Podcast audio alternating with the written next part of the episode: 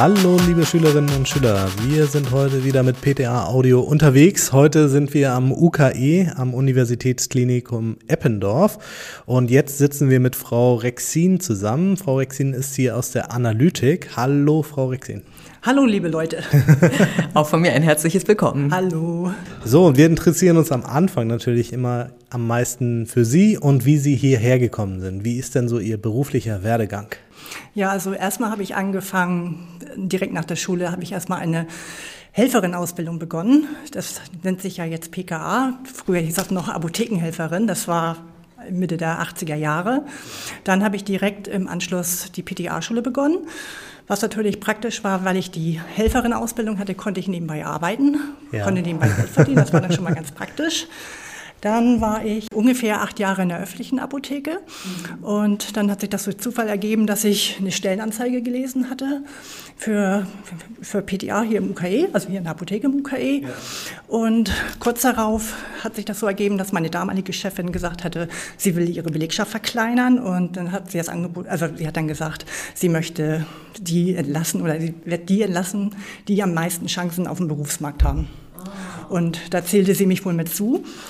Äh, okay. Ja, auch eine interessante dann, Ja, ich habe dann halt die Kündigung tatsächlich bekommen, ja. hatte aber schon hier die Aussicht, dass ich hier anfangen könnte. Ah, das ist ja schön. So, und das war dann für mich dann nicht so schlimm. Das wollte ich meiner damaligen Chefin natürlich aber nicht so erzählen, dass ich schon was Neues in Aussicht habe. Aber hat sich dann so ergeben und so habe ich dann halt, halt am 1.10.1997 hier angefangen. Erstmal war ich Springer in verschiedenen Abteilungen in der Arzneimittelausgabe. Damals gab es hier noch eine Chemikalienbestellung, da war ich dann auch mit bei. Dann in der Zytostatika-Abteilung und dann natürlich auch im Analytiklabor. Und das ging so zwei Jahre in Rotation und irgendwann wurde dann die Rotation eingestellt und dann habe ich gesagt, ich würde gerne das U-Labor übernehmen und das wurde mir dann gewährt. Und dann habe ich mich da so eingearbeitet. Ja, was, bedo was bedeutet das? Ähm, wie meinen Sie das jetzt? U-Labor. Das U-Labor? Untersuchungslabor. Ach so, okay. Kürzung. Das, ist, das mhm. war schon damals etabliert. Ja. Eigentlich mhm. heißt es eher Analytiklabor. Ne? Also ja, okay. Das ist natürlich der elegantere Ausdruck, aber Sie kennen das bestimmt, einige Ausdrücke etablieren sich, obwohl sie eigentlich nicht so ja, ja, klar. Sind, ne? ja, ja. Ja. Und was heißt das, das zu übernehmen? Ist das also, dass ich da fest, vorher war halt, wurde es nur in Rotation gemacht. Ah, okay. Und es hat wohl auch damals keiner so wirklich Lust, das, die Analytik zu machen. Und dann habe ich gesagt, ich mache das. Ich fand das nämlich im Praktikum, im PTA-Praktikum. Da war ich so begeistert von diesem pharmazeutischen Praktikum, so mit den ganzen Geräten.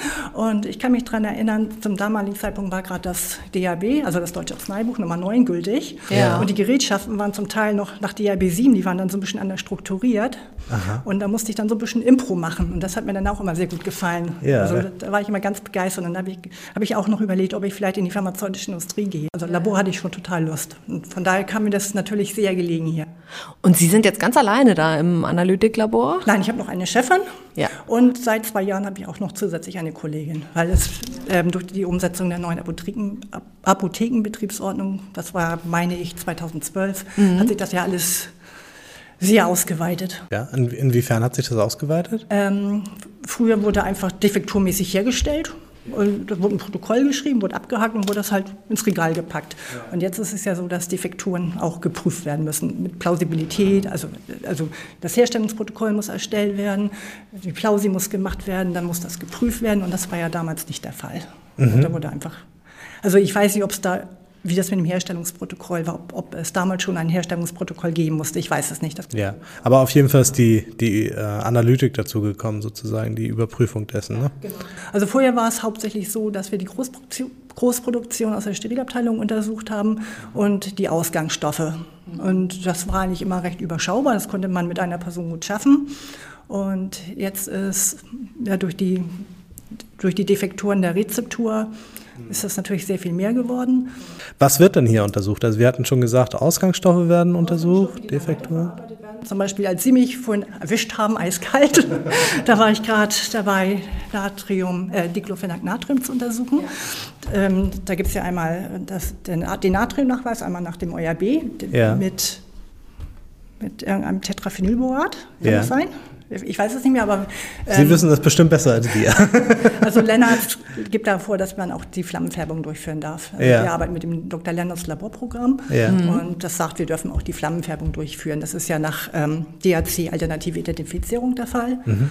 Und das Diclofenackenmolekül, das weisen wir mit ER-Spektroskopie nach. Ah ja. Ich weiß nicht, haben Sie eine ER-Spektroskopie? Spektrometer an der Schule? Ja. Ja, inzwischen ja. ja. Inzwischen ja. Wir haben, ja, das habe äh, ich tatsächlich erst hier kennengelernt, auch ja. UV-Spektroskopie. Ja. Das habe ich auch erst hier kennengelernt. Wir haben diese Geräte alle da, wir verwenden sie aber nicht so schrecklich viel. aber wir versuchen da besser zu werden, weil man braucht es ja in den, gerade in den größeren Betrieben auf jeden Fall. Ähm, Ausgangsstoffprüfung und dann Defekturen, haben Sie gesagt, ähm, genau. werden auch überprüft? Genau. Zum Beispiel Säfte, da messen wir dann die physikalischen Kennzahlen, also sprich pH-Wert, Dichte, ähm, Brechungsindex. Hm. Ja. Bei den Sachen, die injiziert werden also, oder halt die parenteral laufen, da untersuchen wir dann auch noch zusätzlich die Osmolarität, die Leitfähigkeit und auch die, da machen wir dann auch eine Gehaltsbestimmung. Also ja. bei Einigen Sachen haben wir noch ganz klassisch die Titration. Auch noch, ne? Auch noch. Auch richtig händisch? Ja, natürlich. Kein Titrationsautomat? Die mag ich, also wir hatten einen, aber der war uralt und den mochte ich tatsächlich nicht. Nicht, also. Und ich mag gerne händisch titrieren und ja. am liebsten so mit schönen Umschlagspunkten. Ja, ja das hat ja auch Zum was. Zum Beispiel, äh, wir haben die Lidocain-Inhalationslösung, äh, die wird mit NaOH titriert und dann hat man halt mit Phenolphthalein einen schönen Umschlag von farblos bis rosa. Ganz ja. toll. Ganz klassisch, mhm. ganz toll. Ja, super. Das ist auch ein Farberlebnis dann genau. auch noch, ne? Oder zum Beispiel Natriumbenzoat, das wird auch genau mit Salzsäure titriert, dann entsteht ja die Benzosäure und die wird dann ähm, nachgewiesen. Also das ist ein bisschen unschön, also weil es ein Gesapsche ist am Ende. Man, also man hat dann Ether dabei, damit die Benzosäure in Lösung gehalten wird. Und dann hat man einen Farbumschlag von bläulich nach grünlich mit Naftolbenzin, aber das, das weiß ich, das müsste ich jetzt lügen, ich habe es jetzt gerade nicht so im Kopf. Auf jeden Fall ist der Farbumschlag auch sehr schön, genau, von blau nach grün, genau. Ja. Und da sagt jetzt mal einer, Chemie brauche ich nie wieder. also vielleicht vom im Kopf her nicht so, aber arbeiten tut man schon damit. Ne? Ja, also man, sozusagen. Man muss schon wissen, was man in der Hand hat. Ne? Also wenn man eine hochprozentige Schwefelsäure hat, sollte man schon möglichst tunlichst unter dem Abzug und natürlich dann mit Nitrilhandschuhen und ja. sehr vorsichtig. Und nie das Wasser in die Säure. Ja, ne? Sonst geschieht das ohne genau. Säure. genau. Ja. Das sollte man natürlich auch wissen. Doch, doch. Also mir kommen da jetzt ganz viele äh, Schlagworte aus dem CPU-Unterricht jetzt wieder, die hier doch offensichtlich zur Anwendung kommen. Ähm, wie ist es mit Fertigarzneimittelprüfungen? Jeden Tag eins. Jeden Tag eins? In der Praxis läuft das natürlich manchmal nicht so ganz. Dann werden vielleicht auch mal so drei am Tag oder dann, also auf jeden Fall kommen wir im Schnitt auf ein Fertigarzneimittel ja. pro Tag. Ja. Das sollte natürlich schon so sein, wobei wir dann vielleicht nicht jeden Tag eins machen, sondern dann vielleicht am Ende der Woche für die ganze Woche rückwirkend. Ja, das machen die, öffentlichen Apotheken ja auch nicht anders. Ne? Also dann macht man dann einmal die, die ganze Woche durch. Genau, wir hatten jetzt schon über verschiedene Geräte gesprochen. Also wir hatten gesagt, hier äh, IR haben wir. Haben Sie auch NIR da? Nein, das haben wir leider nicht. NIR kommt noch. Mm, ja, wahrscheinlich erstmal nicht. Wir haben jetzt erstmal eine HPLC-Anlage bekommen wow. vor drei Jahren. Ja. Da bin ich allerdings noch nicht so bewandert mit. Ich also wenn man mir sagt, was ich machen soll, ich kann sie zwar bedienen, ja. aber ich habe nur so ganz grob Wissen. Also ich weiß zwar, dass es ein chromatografisches Prinzip ist, aber ja. so in den Grundlagen bin ich noch nicht so drin. Ja. Machen Sie auch DCs? Ja, ja gerne. Ganz, ja, gerne. gerne. ja. Ähm, tatsächlich als Mikro-DC, also nicht mhm. mehr mit diesen großen Kammern, ja. sondern als Mikro-DC. Ich weiß nicht, ob Sie das auch an der Schule haben. Weiß das ich auch nicht. So ganz kleine Dingerchen. Ja. Also wir haben auf jeden Fall die großen Kammern noch und ich glaube, wir haben auch noch die großen DC-Platten, aber ich bin ich mir jetzt nicht sicher. Wir sind beide nicht im Chemielabor leider. wir, ähm, also ich weiß, unten steht auch noch eine große Kammer, die wird aber gar nicht mehr benutzt. Ja. Als ich angefangen hatte, haben wir die DCs in Marmeladengläsern gemacht. Das, geht, das geht, auch ganz gut. Mit ja. länglichen Platten. Ja. Und jetzt haben wir halt diese diese kleinen Hochleistungs-DCs ja. mit so Mini-Platten mit Da trägt man es einfach auf und dann läuft äh, Das ja. läuft auch, äh, das läuft horizontal. Ja. Und das geht relativ schnell. Das kennen Sie nicht? Ja, ich frage mich, ich weiß jetzt nicht, wie Sie es im CPU machen. Ne? wir, wir haben das alles, äh, ja. äh, ähm, alles auf jeden Fall von unten nach oben. Da bin ich mir, da bin ich mir fast sicher. Ja, ja. Nee, das ist super praktisch, es geht super schnell. Also das ist, ja, wie soll man sich das vorstellen, so ein kleiner Kasten. Also so ein viereckig. Und dann hat man halt eine Mulde, da kommt ein bisschen Fließmittel rein für die Kammersättigung.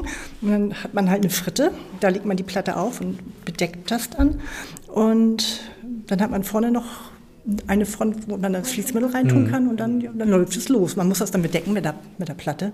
Ja. Aber ich kann Sie gerne einladen, mal mit nachher nach unten zu kommen. Dann kann Das, ich machen, das machen wir auf jeden an. Fall, ja. Ähm, und mit dem UV-Spektrometer, was machen Sie damit? Da machen wir Gehaltsbestimmung mit, tatsächlich in der, äh, sehr regelmäßig. Haben wir damit alle, alle Geräte, die Sie da rumstehen haben, äh, erschlagen? Oder? Nö, Also UV-Meter haben wir einmal kurz angesprochen, IR-Spektrometer haben wir mal kurz angesprochen. Dann haben wir die physikalischen Kennzahlen, also Dichte-Messgerät haben wir, pH-Meter haben wir, Refraktometer mit dazugehörigem Temperierbad. Was haben wir noch? Ein Konduktometer, also äh, für die Leitfähigkeitsmessung. Dann haben wir sogar noch einen Polarimeter, Oha. was wir mal geschenkt bekommen haben. Und Ja. allerdings ist das nicht so genau, wie das ORB fordert. Das ORB fordert ja eine Genauigkeit von, ich glaube sogar inzwischen von 0,01 Grad. Ja. Können Sie es bestätigen? Nein. Also ich meine, damals war es 0,02 Grad. Ja. Und, und dieses Gerät hat nur eine Genauigkeit von 0,05 Grad. Ach so, okay. Okay. Und deswegen kommt es jetzt nicht mehr zum Einsatz, Es kommt aber es kaum steht noch da. zum Einsatz. Ja, ja. Ja. Aber wir könnten es theoretisch durchführen. Bei einigen Aminosäuren machen wir es tatsächlich noch. Ja, und was haben wir noch? Ein Mikroskop. Da prüfen wir nicht unbedingt Drogen, sondern hauptsächlich Salben, Partikelgröße, also die Partikelgröße von Salben. Das prüfen wir da. Und Drogen kommen gar nicht vor? Also getrocknete Pflanzen? Kaum. Kaum. Cannabis, ist das analytisch ein Thema hier? Nein. Nein. Also nicht, nicht in Drogenform. Also nicht in, äh, in, in, also nicht in dem Sinne, wir haben äh, Dronabinol als Substanz. Ah ja. Aber Cannabis als Blüten oder so, das kommt nicht vor. Okay. Gut. Dann was? Das? Ja, ne? Jetzt haben wir ganz viel erzählt über die ganzen Geräte dort. genau. Büretten hatten Sie auch schon noch angesprochen. Dann interessiert uns jetzt der Tagesablauf, ne? Sie fangen an und haben dann einen ganzen großen Berg Analysen da vor sich liegen oder wie geht das los? Ja, das teile ich mir so ein bisschen mit meiner Kollegin. Also ähm, ich bin jetzt im Moment so praktisch für Sonderaufgaben, aber theoretisch ist es so, also ich spreche jetzt mal ganz allgemein. Also man kommt, geht dann erstmal in den Keller und zieht eine Wasserprobe. Also wir haben kein demineralisiertes Wasser in Kanistern, sondern wir haben eine Ringleitung mit demineralisiertem Wasser, was sich bis in die äh, herstellende erstreckt. Und früher gab es auch zum Analytiklabor, als das Analytiklabor noch an einer anderen Stelle war, gab es halt auch einen Stich. Und der ist abgeschafft worden, als, als umgebaut wurde. Und deswegen müssen wir in der sogenannten Spülküche halt die Proben ziehen. Und das muss dann untersucht werden. Also einmal auf äh, Leitfähigkeit und auf oxidierbare Substanzen. Da kommt dann jetzt das Kaliumpermanganat zum Einsatz, was ich halt vorhin schon erwähnt hatte. Ja, das ist die wird dann- Prüfung auf äh, genau, oxidierbare. oxidierbare Substanzen. Genau. Ja. So, dann gucken wir, achso, wir machen dann die Kontrolle der Temperatur, sowohl Raumtemperatur als auch Kühlschranktemperatur. Dann haben wir im Herstellungsbereich in der Schleuse, in der sogenannten Materialschleuse, haben wir eine Probkiste stehen. Da kommen so die Routineproben rein aus der Sterilabteilung oder auch aus der Rezeptur.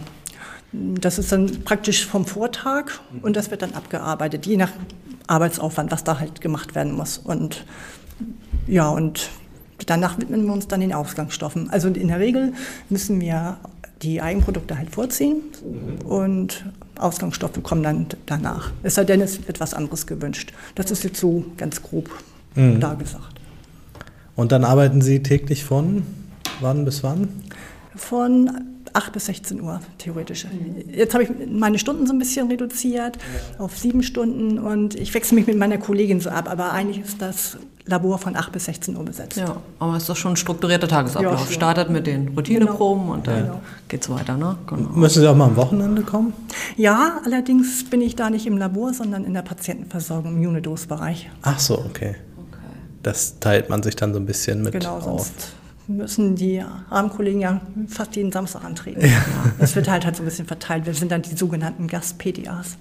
Dann ist es so einmal im Monat? Ja, im Schnitt kann man sagen einmal im Monat. Also von der Menge her, ne, da kann man, soll man es einmal im Monat dran.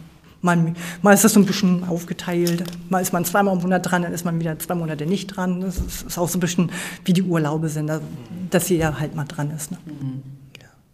Ach so, was mich jetzt noch interessieren würde, Sie hatten jetzt das äh, Laborprogramm schon erwähnt. Ähm, findet man da immer alle Vorschriften, die man so braucht, oder muss man da auch mal kreativ werden? Also Dr. Lennartz, also die, die das entwickelt haben, die sagen tatsächlich, ich glaube, das geht über den Deutschen Apotheker Verlag, ich bin nicht der Meinung, ich bin mir aber jetzt nicht so ganz sicher, die sagen, alles, was monografiert ist, ist auch da drin. Ja. Aber wir mussten schon mal selber was anlegen. Und es werden auch zum Teil Chemikalien verarbeitet, Salzsäure oder genau für Pufferlösung, Glutadialdehydlösung. Mhm. Das ist für eine ganz spezielle Pufferlösung.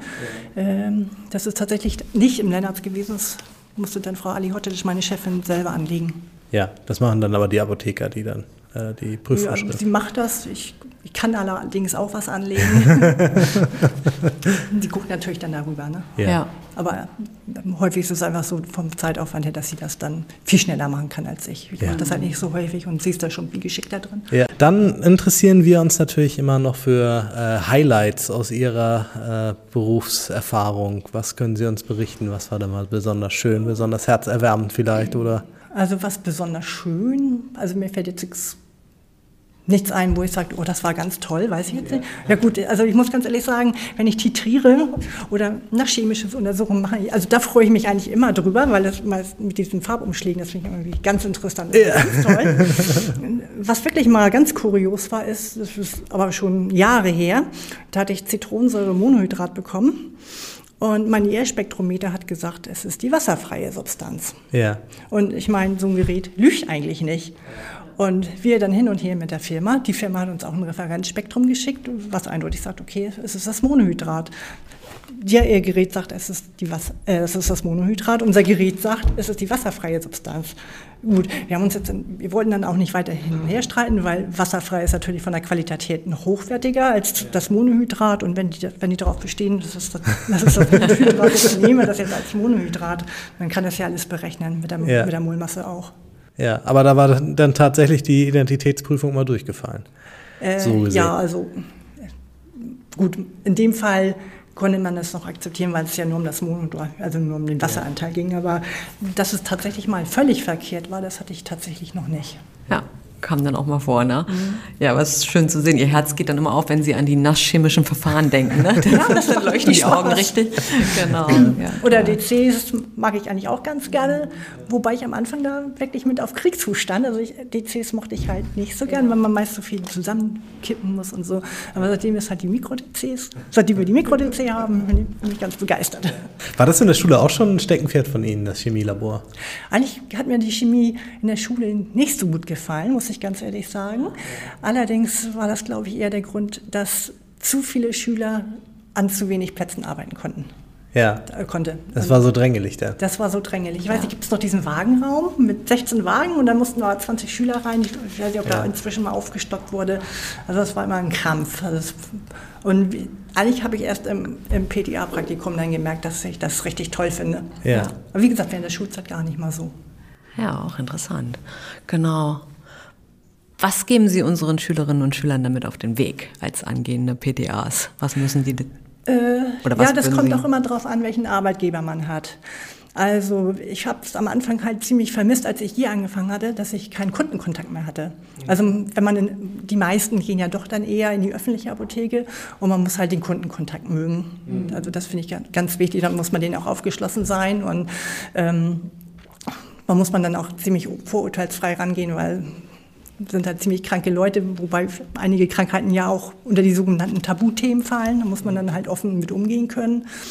Ja, aber wenn man das Glück hat oder wenn man sich so mehr für Chemie interessiert, dann kann man natürlich auch noch in die, Prakt äh, in die pharmazeutische Industrie gehen.